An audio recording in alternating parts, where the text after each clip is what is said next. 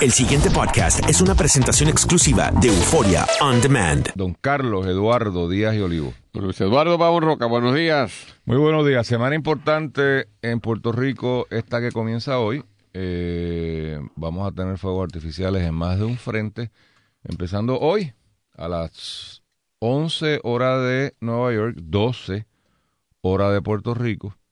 Se celebra la vista más taquillera de los últimos tiempos en el pleito de los bonistas, o el llamado pleito de los bonistas, o el pleito de la quiebra, si lo quieren llamar así, donde hoy se discutirá el mocioneo de la petición de, de la Junta como síndico de Puerto Rico en estos procedimientos para nombrar a una persona de nombre Samot, no el Samot, eh, al puesto, le, tienen un título sofisticado, pero fundamentalmente el director ejecutivo de la eh, Autoridad de Energía Eléctrica, que yo no voy a llover sobre mojados, todos sabemos que está involucrado en un escándalo, hasta el New York Times ayer lo, lo volvió a reseñar.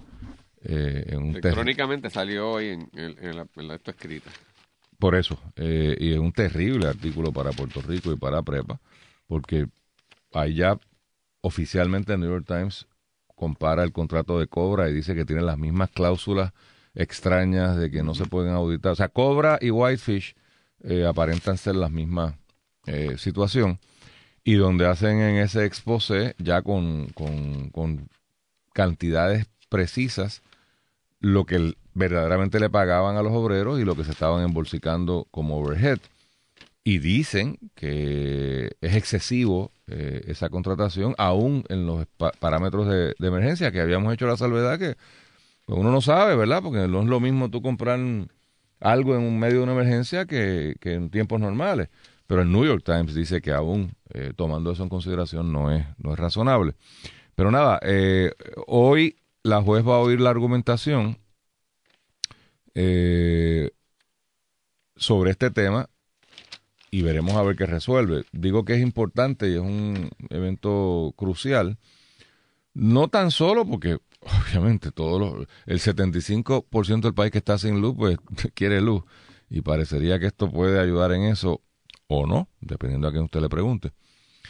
Pero marcaría el, la ruta de desarrollo de promesa del rol de la Junta y del rol del gobierno, porque ya en la última moción, Carlos, la Junta se quitó los guantes totalmente y está afirmando que no solamente ellos se sienten que tienen derecho al amparo de la ley de meterse en prepa y correr prepa. Correr, o sea, y para que estemos claros, aquí la controversia es hasta dónde esto es una junta asesora, supervisora, que pueda hacer unas recomendaciones que se toman o no por parte del gobierno territorial. Esa es la posición del gobierno territorial dirigido por Rosello. Y hasta dónde es una junta que tiene la capacidad de literalmente entrar y administrar y correr el show. E, esa es la controversia en Arroyo Habichuela. Eh, y ya la Junta dijo en su moción del jueves, creo que fue, eh, puedo equivocarme el día, pero fue hacia finales de la semana pasada, que no solamente prepa, que ellos entienden que se pueden meter en cualquier eh, área del gobierno y, nombrar unas especies de mini síndicos o mini administradores que corran eh, el show. así que si la juez le mete un portazo a la Junta y le dice que no, pues el gobierno de Puerto Rico tiene un poco más de autonomía y un poco más de, de, poder. Si la juez dice, Samo, eche para adelante y arregle ese jeguero que hizo Ricardo Ramos, pues tiene menos, porque por ahí vendrán entonces, y, yo creo que es evidente que educación colapsó hace tiempo. Eh, yo había oído ya, Carlos, desde hacía varias semanas, que había una intención de nombrar a alguien en Hacienda, no para sustituir a Raúl Maldonado, que creo que ha hecho un gran trabajo, y más o menos ese es el consenso, pero para, que, para firmar cheques. O sea, aquí el que va a firmar cheques es la Junta, no es un, no es un eh, oficial del ELA. O sea, es, para ver la salida, no la entrada. Em, eso es hoy a las 12. Yo no vislumbro que la juez resuelva nada desde el estrado no ha sido la, costumbre de la juez y no es la costumbre en términos generales de los jueces en lo civil. Eh, típicamente los jueces escuchan la argumentación, eh, oyen, hacen sus preguntas, se retiran y entonces en un par de días sabremos por dónde eh, pica la bola. Además, mañana tenemos, mañana hay dos, dos sesiones importantes en el Washington. Esto es Nueva York, ¿no? la parte judicial es en Nueva York. La parte congresional, pues obviamente es en Washington y tenemos mañana dos vistas importantísimas, de nuevo, de comprar popcorn y sentarse a verla, donde se ha sido citado el gobernador de Puerto Rico a que dé explicaciones sobre este reguero que tiene, junto con el de, van los dos gobernadores, el de Islas Vírgenes y el de Puerto Rico, y tutun, tutun, tutun, Ricardo Ramos, que yo pensé que iba en la misma vista que el gobernador, pero son dos vistas distintas, o son dos sesiones distintas. Así que no tendrá Ricardo Ramos abogado a su lado, abogado político, que lo defienda. Eh, y van de nuevo a explicar todos estos líos que han formado con las contrataciones. Y de igual manera está el su homólogo en Islas Vírgenes, también está citado. Es importante esa vista de mañana, no solamente por el bochinche, que obviamente a todo el mundo le interesa, pero por el mismo tema, Carlos, yo veo una unión eh, en estas discusiones, porque recordemos que el gobernador la semana pasada el gobernador no, no lo invitaron. En las vistas de la semana pasada, donde sí se invitó a Ricardo Ramos y él, o él escogió, o alguien escogió por él no asistir, eh, se estaba discutiendo este mismo tema y ya el Congreso está ready, lo remito a la, a la ponencia de Yaresco, eh, para si la juez cerrase la puerta, entonces el Congreso legislar, aclarar y revocar a la juez. Y eso lo sabe la juez. Eh, así que, Carlos, esto es para comprar una caja de popcorn, no una bolsita de una caja de popcorn allí en alguno de los templos y sentarse uno a ver cómo esto. Y, estamos haciendo historia, creo yo. Eh, la vista de hoy, Luis, tiene unas complejidades jurídicas significativas. La de hoy, la de la juez. El reclamo de nombrar esta Anuel Samot a cargo de la Autoridad de Energía Eléctrica, desde el punto de vista de la sensación coloquial, eh, no jurídica, eh, de, un ciudadano común y corriente, en estos momentos, como está la situación, yo creo que a nadie le, le, preocupa mucho, es decir, para el desmadre que hay, para los cuestionamientos de pulcritud en los manejos, para estar el país en más de la mitad significativamente sin luz, ¿sabes? Peor no podemos estar. Que venga este tipo y que, venga, que venga el diablo y lo arregle. El problema va más allá, porque como tú muy bien describías en tu resumen, la Junta ha intimado que su capacidad no se circunscribe a una circunstancia de emergencia de uno de los deudores más grandes, que es energía eléctrica, y un caos existencial, además de financiero, en Puerto Rico, sino que podría entrar y hacer lo propio en otras áreas. Tú, más allá de otras corporaciones públicas problemáticas, como carreteras, como acueductos, vas más allá e intimas que pueden entrar en Hacienda, manejo de fondos federales, pero bajo esa teoría se ve, como tú también tocaba educación, se va a salud. La Universidad de Puerto Rico con las implicaciones que tiene eso del punto de vista de lo que es una libertad de cátedra y, verdad y, y, autonomía universitaria. Y en última instancia implicaría que si ese es el caso, y por eso es que la juez Taylor Swain no lo puede coger muy suave en esta cosa, y aunque el gobierno está jugando política con esto, no hay duda que hay un planteamiento veraz fuerte que tiene porque ¿qué implica esto? De verdad que la Junta, la determinación del Congreso fue que la Junta puede básicamente desplazar a los funcionarios electos del país y ellos administrar y dirigir directamente el país. Probablemente tú puedas decir, claro, eso es así y eso, al fin y al cabo eso es una colonia. Lo que pasa es que Estados Unidos, en, época reciente, nunca se ha expresado un ejercicio burdo de colonia absoluto, como sería la posición que parecería estar manifestando la Junta. Eh, y la eliminación de lo que tú muy bien, ¿verdad? Utiliza el nombre correcto de un home rule. Es decir, eh, hemos llegado a la conclusión de que los puertorriqueños, básicamente, pade- carecen, de, carecen de toda capacidad de autogobernarse y dirigirse, es una raza inferior y nosotros nos tenemos que hacer cargo de eso. Eso desde el siglo XIX no se ve con lo que se de- determinaba el white man burden, era la carga que la sociedad usualmente británica, los británicos, pero se expandía también a los estadounidenses, hombre blanco tenían que ir a donde los bárbaros a traer civilización, cultura y una Orden. y orden.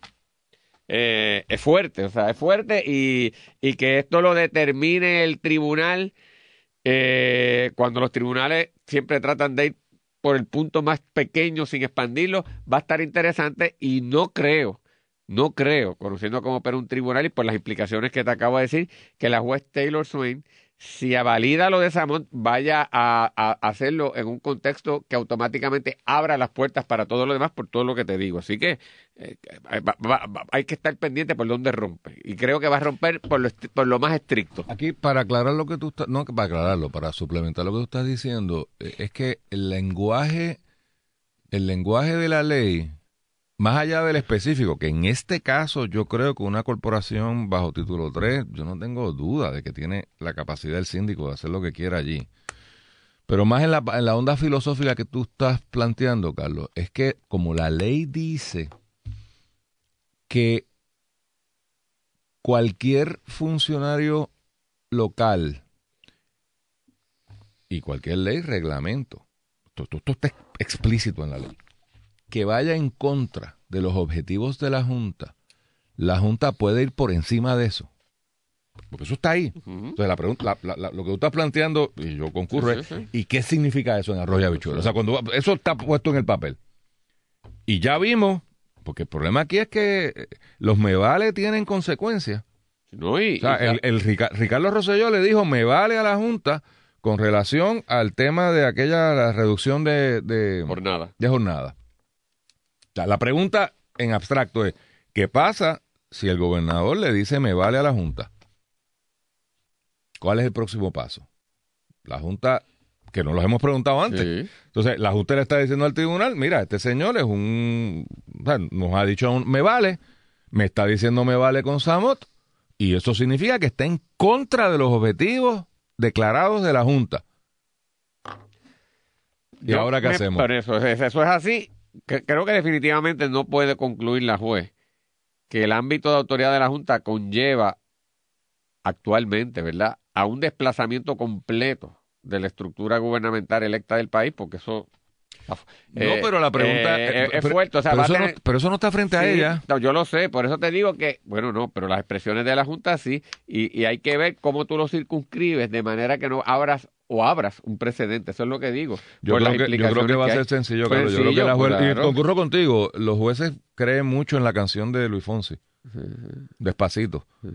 Pasito a pasito.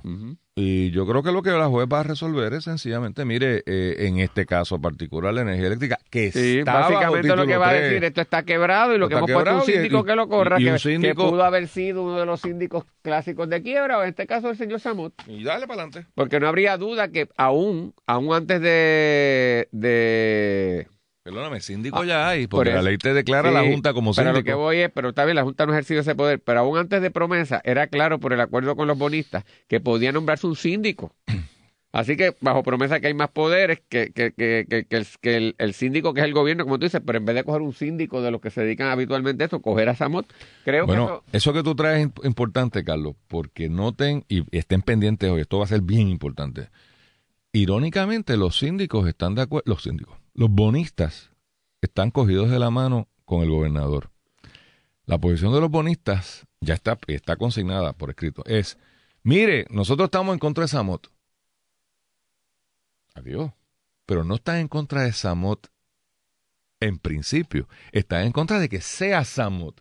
Porque yo llevo un tiempo diciéndole, saque a prepa del título 3 para nosotros ejercer nuestro derecho de poder nombrar un síndico. O sea, los bonistas no Claro. quieren a Samot Pero no, porque no ven que... porque que- no lo controlo. no lo, que quiero es poder y- y nombrarlo donde yo. va- y donde han visto que va la Junta, piensan que es perjudicial para ellos. Claro. Es eso. La otra vista, Luis, que es la de mañana en el Congreso, también va a estar interesante, porque aparte de lo que tú dices, habrá que ver cómo le funciona o no le funciona la estrategia que el gobernador y su equipo y Ricardo Ramos implantaron la semana pasada, es decir, eh, dejar a lo último para anunciar que Ricardo Ramos no iba, para uno, evitar eh, cualquier metida de pata, autoincriminación o, o, fusilamiento allí congresional en ese momento, darle largas al asunto para manejarlo con el gobernador de Puerto Rico, el gobernador de las Islas Vírgenes y todos los que están allí, que implica diluir la vista para, por lo tanto, otros más y otras, otras dimensiones y el problema de las Islas Vírgenes, además del de Puerto Rico, compartir el escenario. Número tres, darle un tiempo adicional para seguir alumbrando a Puerto Rico y demostrar que Puerto Rico va a la normalidad y que la gente de Whitefish no era tan malo el contrato. Así que yo me imagino que todas esas ponderaciones de alguna manera u otra estuvieron presentes cuando se determinó que Ricardo Ramos no fuera. Pero mañana ya llegó el día. Entonces ahí habrá que ver qué sucede si el gobernador, cuando está allí, está a la altura de las circunstancias, o el gobernador, por el contrario, las circunstancias se lo comen, eh, se convierte aquello en una especie de ajusticiamiento de, la prudencia y buen juicio en la operación del recobro. Porque además, Luis, lo otro que allí está en juego en todo este momento es un planteamiento de Puerto Rico eh, de trato igual en las ayudas federales, en los programas de asistencia en caso de emergencia, pero a la misma vez un cuestionamiento de la capacidad nuestra para administrar esos fondos y seguir la pulcritud que se espera de eso. Y a la misma vez se está debatiendo allí una reforma contributiva en donde se plantea si Puerto Rico es un territorio doméstico o es un territorio extranjero. Así que yo no sé, aunque esta, eh, la cosa contributiva no es de la injerencia directa de este comité, si también todas estas cosas, ¿verdad?, van a estar permeando allí. Y, y, lo que te quiero decir esto es que el gobernador va a estar pisando campos minados por donde quiera, este, y cuando evita una, se confronta otra hacia el lado.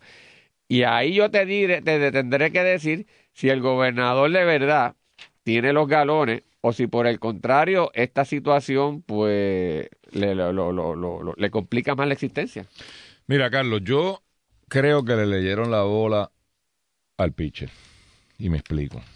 Mi lectura de esta, de otra manera errática, conducta del gobierno de Puerto Rico la semana pasada, de esconder a Ricardo Ramos a última hora y, hacer un desplante al senador, ¿no? O sea, al, al, congresista, al, congresista, al, legislador. Eh, pienso que tenía como objetivo utilizar la etiqueta washingtoniana de que ningún legislador, senador o congresista, usualmente se entra a las bofetas con un gobernador. Nosotros no conocemos eso porque aquí no hay elegancia. Y aquí cualquier senador le falta respeto a cualquier persona y no pasa nada.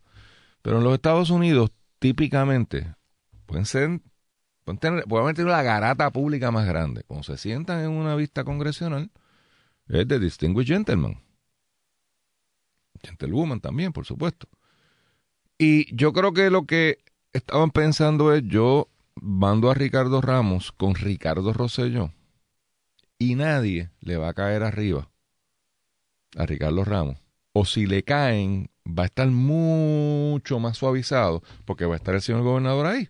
Y ningún legislador, aunque sea el gobernador de la colonia que sea, hay una deferencia política, hay, un, hay una conciencia de esa imagen que se transmite por las, por las cámaras, que todos se pueden odiar a muerte, pero el, en la forma es impecable. Y yo creo que alguien aquí tal vez correctamente dijo, si mandamos a Ricardo solo, eh, lo van a hacer, lo van a descuartizar, preso sale de allí. Por lo tanto, vamos a mandarlo con el gobernador, lo sentamos al lado del gobernador, y ahí, por más que le quieran dar pan pan, está el gobernador de por medio y, al gobernador no lo van a, no lo van a maltratar. Le dividieron la vista. Entonces ahora son dos sesiones y están los gobernadores sentados en una sesión, se salen y entran entonces los ¿verdad? Los, asistentes y colaboradores. y colaboradores, la parte, la plomería, digamos. Así que creo que vamos a estar viendo, como tú bien señalas, y, concurro contigo, yo no quisiera estar en los zapatos del gobernador porque tú tienes guerras en varios frentes, eh, guerras que muchas veces no son de la jurisdicción de esta, de la jurisdicción directa de esta comisión, pero están ahí. ¿Cómo tú manejas eso eh, sin perder la tabla? Eh, y entonces tu, tu alter ego en el tema de los malos manejos va a estar solito. No vas a tener como... Y añádele otro, y la comunidad reciente con posiciones encontradas a la tuya, que eso ah, hay que ir después de la pausa. después de la pausa vamos a hablar un poco, vamos a analizar un poco qué significa que no haya como que una unidad de propósito entre lo que vendría a ser el congresista de Puerto Rico, o la congresista de Puerto Rico, y, el, y el eje ejecutivo de lo que sería la colonia, pero bueno, el Estado de Puerto Rico. O sea, cómo eso se conjuga es bien importante cuando tú estás en un proceso de en Washington. El pasado podcast fue una presentación exclusiva de Euphoria On Demand. Para escuchar otros episodios de este y otros podcasts, visítanos en euphoriaondemand.com.